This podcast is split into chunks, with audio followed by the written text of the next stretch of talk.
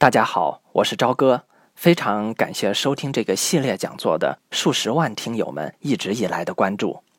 在此也提示一下，无论在微信、微博上，都可以直接搜索“朝哥聊聊”找到我。在每天的留言里，我都能收到大家很多热情的肯定与鼓励，也收获了很多对这个节目发展的建议。很多家长提到一个问题，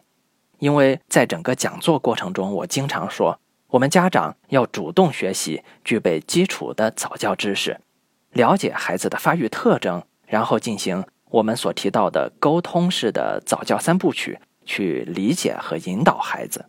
可是，要能立刻在脑海中闪现出这些基础知识，并不是一件容易的事情，甚至很多业内专业人士同样做不到。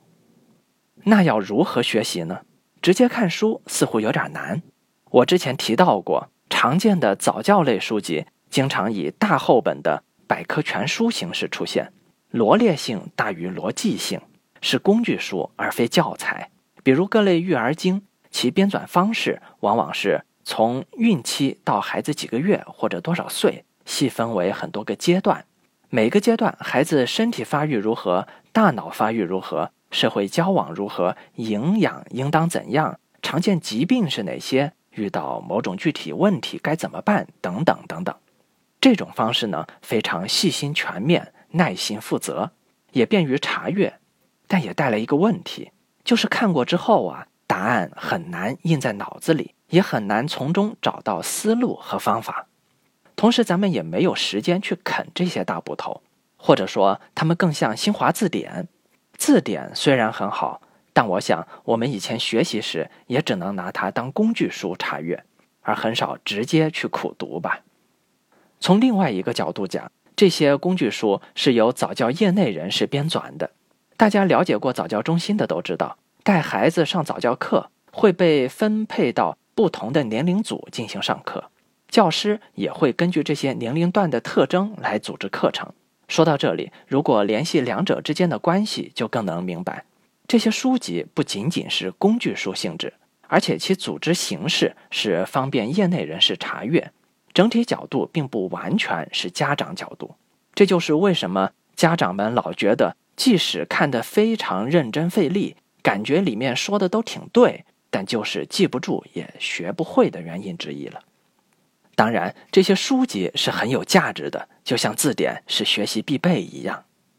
除了书籍之外，现有的早教中心更侧重直接对幼儿而非家长进行课程培训，而网络上能学到的往往有其针对性，因为系统性的思路讲解啊，从来是一件费力而不讨好的事情。都教人钓鱼了，那谁来买鱼呢？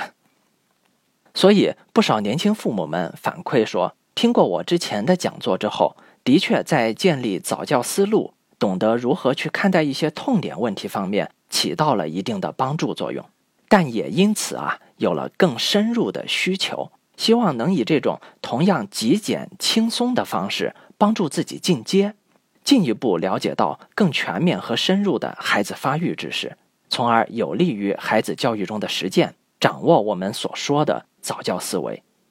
除此之外，我也一直希望咱们看待早教啊，不要只注重于眼前的应对。而更应当着眼于未来，那么我们也可以基于这个思路，看看现在我们怎么做准备，会在孩子已经慢慢长大，开始脱离狭义的早教阶段之后，继续产生良好的影响，从而帮助孩子应对成长的挑战。在不少情况下，我们不再把孩子定义为一个刚出生或者在蹒跚学步和牙牙学语的宝宝了，而是一个小大人。我们的视角自然也要随着孩子的成长一起成长，在这个过程中，我同样希望帮助大家迅速建立起清晰的认知框架。